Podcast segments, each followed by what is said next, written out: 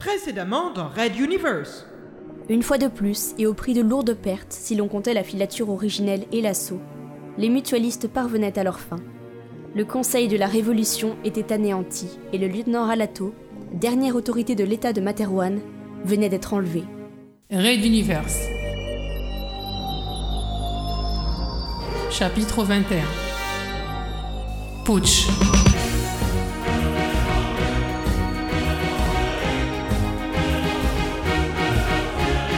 Épisode 3.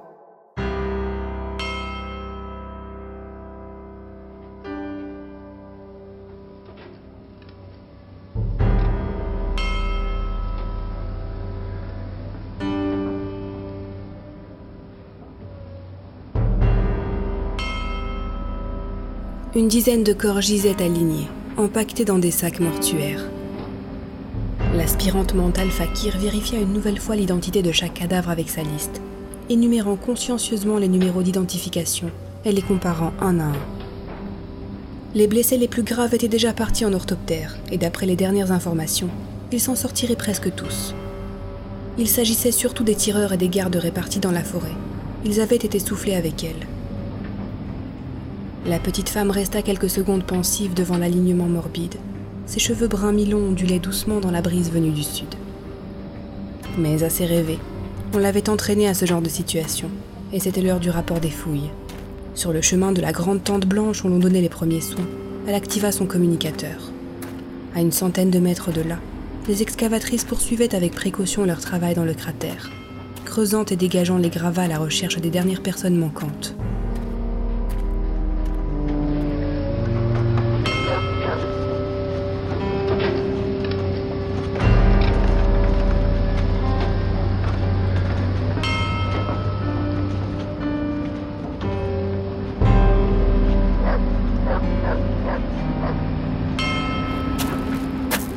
On entendait les chiens des secouristes aboyer de temps en temps, noyés dans la poussière de béton omniprésente.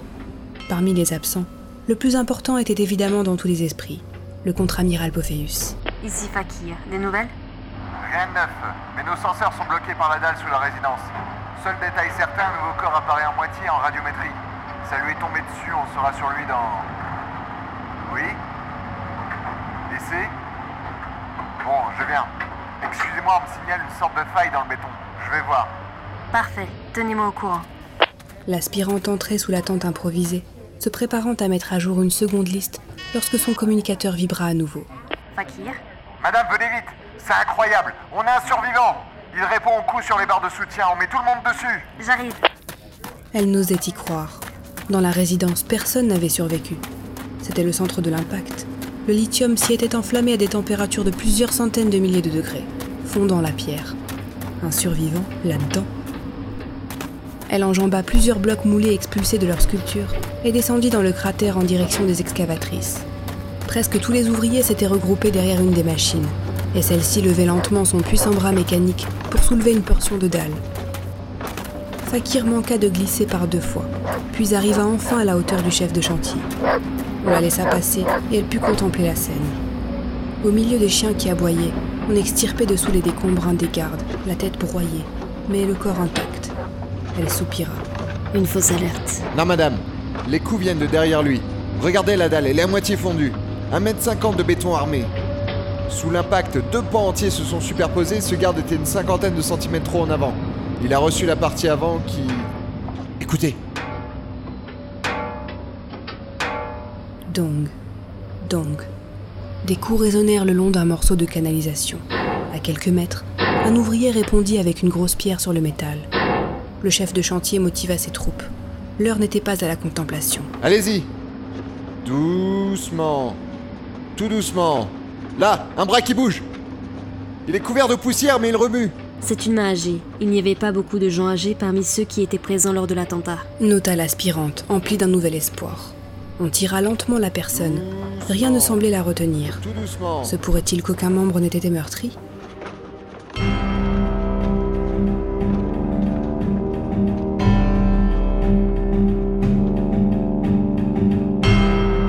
Le contre-amiral Pophéus inspira une immense bouffée d'oxygène quand on le sortit enfin entièrement de son abri de fortune.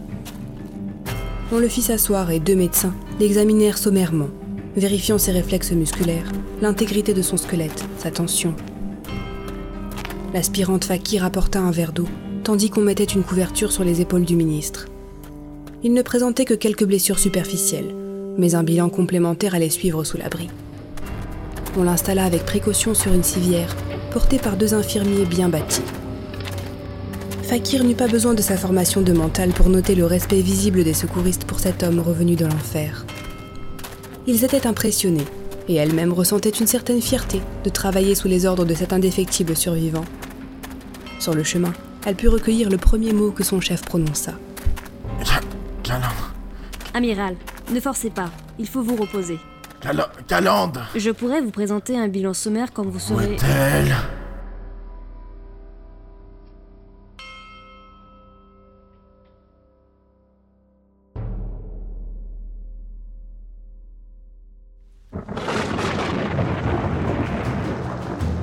Red Universe.